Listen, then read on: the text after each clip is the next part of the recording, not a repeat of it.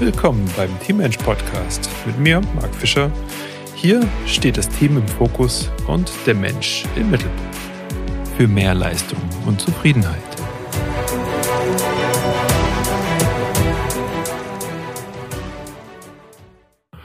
Und los geht's.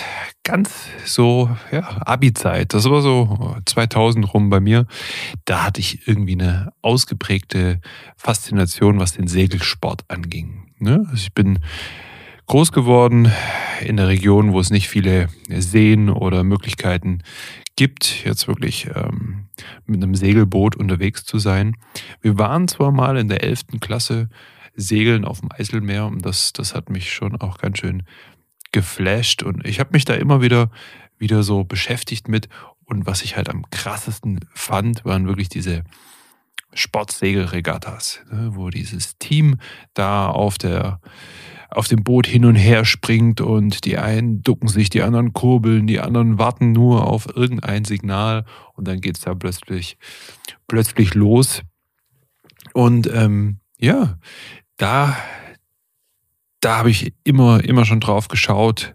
Ich selber habe keinen Segelschein oder ähnliches, aber also ich finde find es nach wie vor, wenn mir das irgendwo zum Beispiel äh, auf YouTube oder so eingespielt wird, da komme ich nicht drum rum, da irgendwie zu staunen und, und zu schauen. Und das ist ja auch im, im Zweierteam. Also wenn die da zu zweit segeln, egal da in welcher Klasse, das geht ja rund, ja. Also da, da sind die wirklich gespannt wie so eine, wie so eine Springfeder.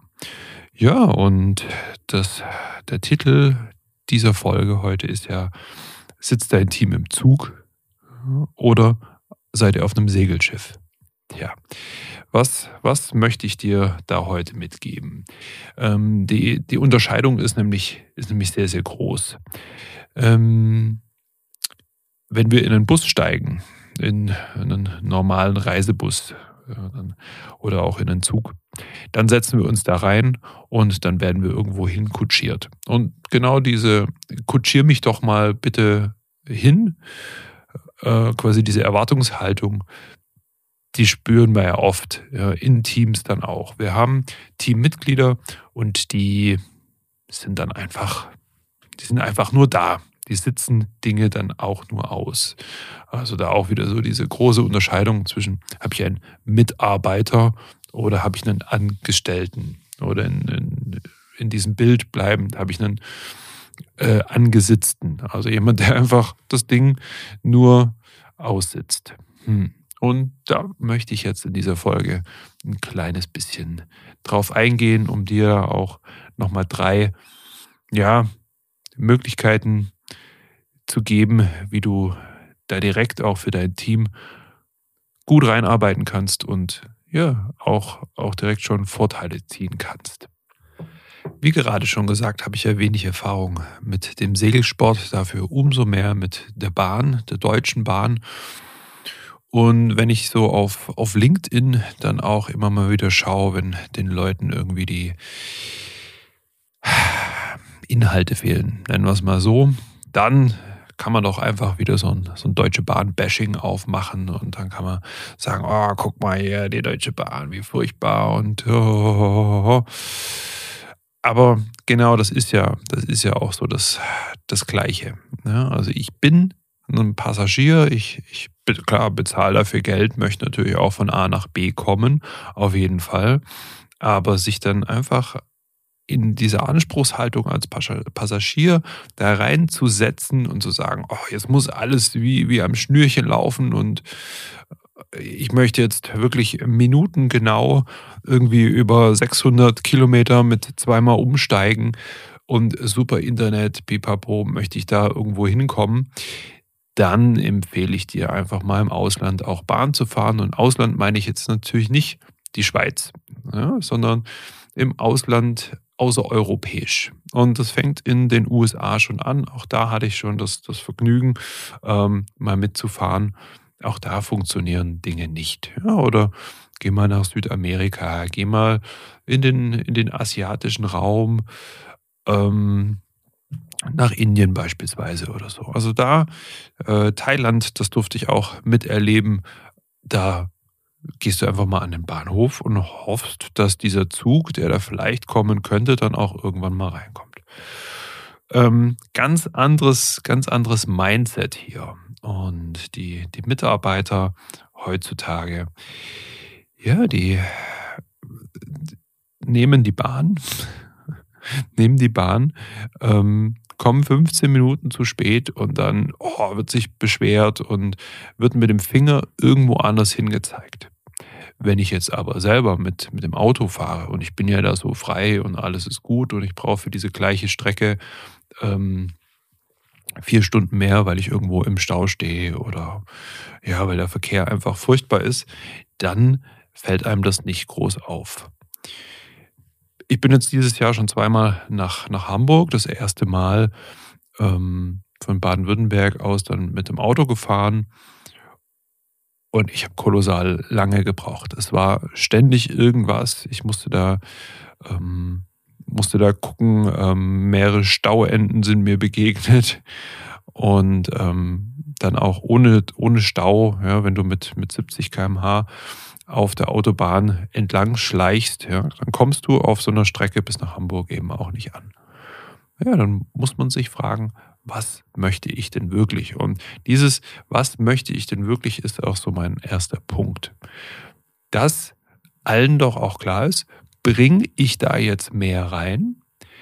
Bin ich zum Beispiel bereit für die Deutsche Bahn für, für eine Strecke irgendwo 150, 200 Euro zu bezahlen? Also wahrscheinlich vergleichsweise so, wie man jetzt erste Klasse bezahlen würde. Ähm, nee, sind wir nicht. Da sind wir nicht bereit, so etwas zu geben. Und was wir wollen, sind aber irgendwo 10-Euro-Tickets. Wir wollen 10-Euro-Tickets haben und ja, eine, eine, Subventionierung der Bahn halten wir auch für, für nicht möglich, weil pff, ist, ja eine, ist ja eine Firma, ist ja ein Unternehmen, die müssen sich selber tragen. Hm. Und exakt dieses Bild haben wir in den Teams auch. Ich bin nicht bereit, irgendwas zu machen, zu geben, Energie reinzustecken, für irgendwas zu bezahlen, ja, vielleicht ja auch mit meiner Zeit. Aber ich habe ganz, ganz große Anspruchshaltung. Und das funktioniert so nicht. Warum haben wir das in den Teams? Weil es meistens von oben genauso auch gespiegelt wird. Also diese, dieser Fokus auf diese negativen Dinge, die ist sehr, sehr präsent. Und das wird von oben dann einfach auch vorgegeben, also schlechtes Leadership, wenn die Führungsrollen das genauso machen, dann dürfen wir uns nicht wundern, dass im Kleinen die Mitarbeiter in der Unternehmung genauso handeln. Und das haben wir in, in allen in allen Lebenslagen haben wir das. Also wenn, wenn jemand dann schon sagt, nö, hier bei der Kantine gebe ich nicht sieben Euro für ein Essen aus, ähm, da gehe ich doch lieber irgendwo mir einen Döner holen oder so dann, dann bekommen das immer sehr, sehr viele Menschen mit. Dann bekommen das sehr viele Menschen mit um dich herum und dessen müssen wir uns immer bewusst sein. Also von dem her, bei jeder Entscheidung, die wir treffen, ist es eine, eine größere Wahl. Und ja, wir haben da nicht für jede, für jede Entscheidung da irgendwo die, die Möglichkeit, dann auch drüber nachzudenken, sonst wäre es einfach auch zu viel. Dennoch schlage ich vor, wenn du Menschen führst, wenn du der Kopf einer, einer Gruppe, eines Teams bist, mach dir regelmäßig über deine Entscheidungen und diese weitreichenden Ergebnisse, mach dir da mal Gedanken drüber. Also ruhig Sonntagabend dein Journal rausnehmen und das als, als Punkt in den nächsten Wochen und Monaten mal mit reinnehmen. Was habe ich für Entscheidungen getroffen und wie weitreichend sind die und wer hat das alles auch mitbekommen. Ja, und dann kommen wir schon zum zweiten Punkt der, dieses Bildes mit dem Segelschiff nochmal, also auf einer, auf einer Top-Regatta. Hast du da schon mal jemand gesehen, der da einfach so mit dabei war? Eine Art blinder Passagier oder jemand noch schlimmer, der dann im Weg rumsteht? Hm, nein, natürlich nicht, weil wenn, wenn sich Menschen auf solchen auf solchen Turns dann sogar den Griff, das habe ich mal gelesen, den Griff von der Zahnbürste abschneiden, um Gewicht zu sparen. Da überlegen, dann haben die natürlich auch keinen Ballast in Form von irgendwelchen Menschen, die dort die Luft wegatmen und dann auch noch versorgt werden müssen. Ja, jeder ist wichtig auf so einem Schiff.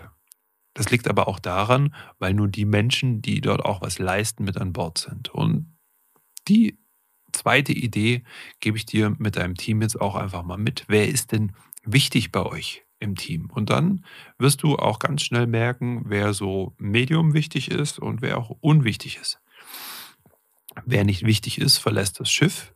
Und so solltest du das auch handhaben mit deinem Team. Das hört sich natürlich jetzt auch wunderwas wie schlimm an.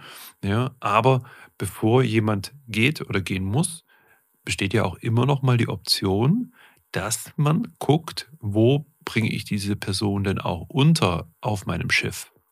Also was, was, kann, was kann die Person denn machen, wenn, wenn ich sie schon habe? Wenn sie menschlich gut reinpasst und auch von der Einstellung her wunderbar, dann kann, kann diese Person ja eine Aufgabe übernehmen. Und auch das ist wiederum dein, dein Job, dass du A, diese, diese Jobs parat hast, weißt, wo ist denn noch, wo ist denn noch die, die Möglichkeit, ja, dass, dass jemand mit, mitmacht, mithilft. Und B, und das ist ganz, ganz wichtig, das arbeiten wir in den Teamtrainings so auch immer ein, dass die Crew auch versteht, dass sie nach Arbeit sucht, ja, dass sie weiß, was getan werden muss, dass man nicht irgendwo an der Arbeit vorbeiläuft und dann geschieht zum Beispiel ein großes Unglück, weil irgendwo was, was liegt, wo jemand dann drüber stolpert, drüber fährt. In, in Unternehmen gibt es das immer wieder. Und dann heißt es, ja, ja, ich habe schon gesehen, dass das da liegt. Aber das, dass sie einfach auch dieses Engagement zeigen wollen. Ja, das sind so zwei Punkte. Also ich muss A, diese Arbeit dann gut einteilen und verteilen und B muss ich aber auch immer das Thema haben, alle im Team diese Arbeit sehen, weil es kann ja auch nicht an dir nur, nur hängen bleiben. Ganz, ganz wichtig. Aber Trittbrettfahrer ähm, brauchen wir nicht. Also da lieber das Team schrumpfen lassen und kleinere Teams haben oft bessere Leistungen. Auch das durfte ich selber schon in meiner Karriere feststellen. Im eigenen Team, das ich geleitet habe, das, dann hat man dieses Gefühl, wow, okay, wir sind jetzt ein paar 60 Leute und die Arbeit wird einfach nicht so gut getan oder manchmal wird sie auch gar nicht getan, obwohl man so, also wirklich so viele Menschen an Bord hat und dann halbiert sich das, ja, das ist jetzt durch Corona der Fall gewesen. Ähm, wir sind halb so viele und die Arbeit wird viel, viel besser getan. Also auch das muss man sich mal überlegen sind wir da vielleicht einfach über die Geschichte hin, über, über die Zeit hin viel zu groß geworden.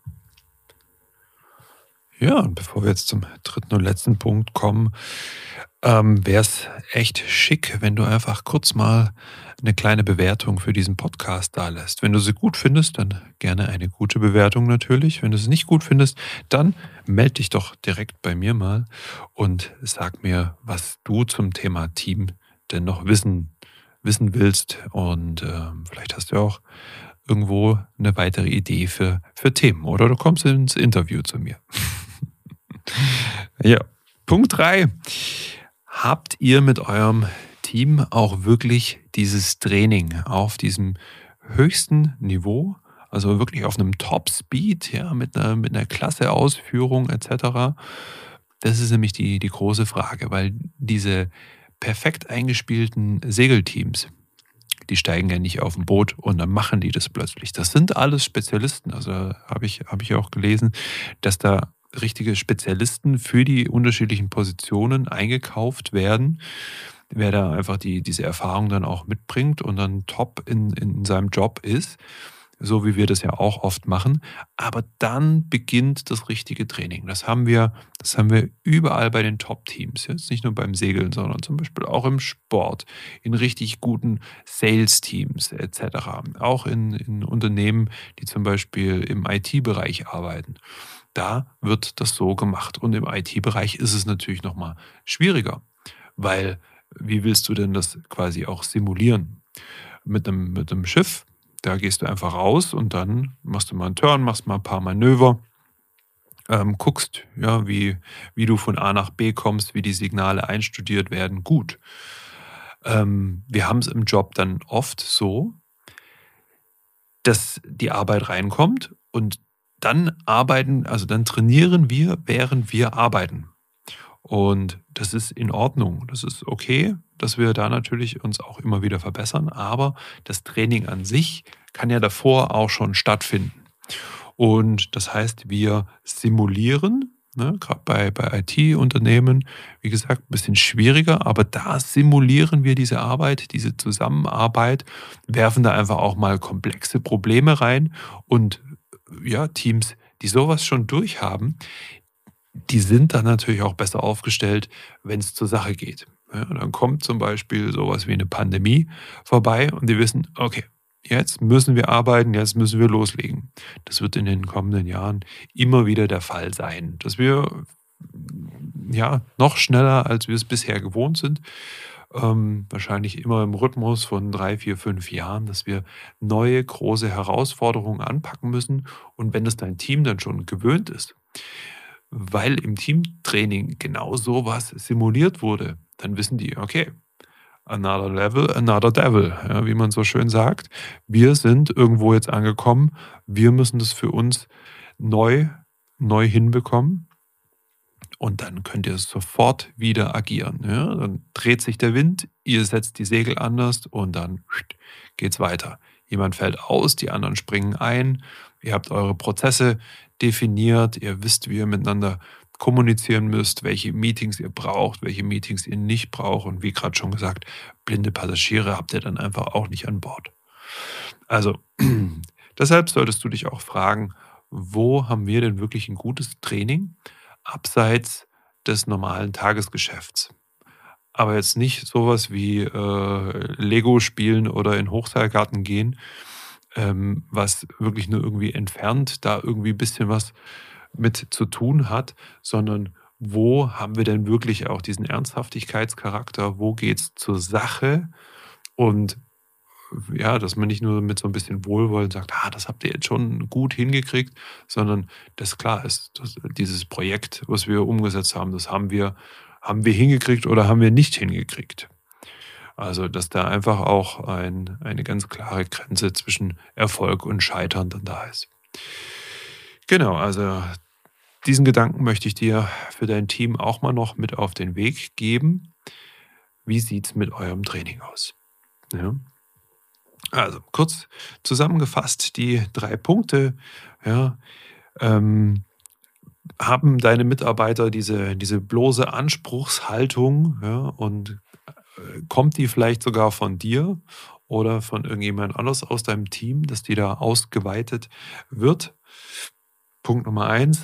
Ja, Punkt Nummer zwei, habt ihr blinde Passagiere, Menschen, die, die vielleicht gar keine Arbeit haben, dann musst du die Arbeit zu ihnen bringen oder du musst ihnen auch beibringen, dass sie die Arbeit selbst sehen. Ja, und gerade unser letzter, dritter Punkt, habt ihr dieses Training für Top-Speed und Top-Ausführung oder ja, arbeitet ihr und trainiert euch da dabei ein bisschen. Ne? Das soll es gewesen sein, diese Folge. Ich wünsche dir viel Spaß beim Umsetzen und wir hören uns das nächste Mal. Team up, dein Marc.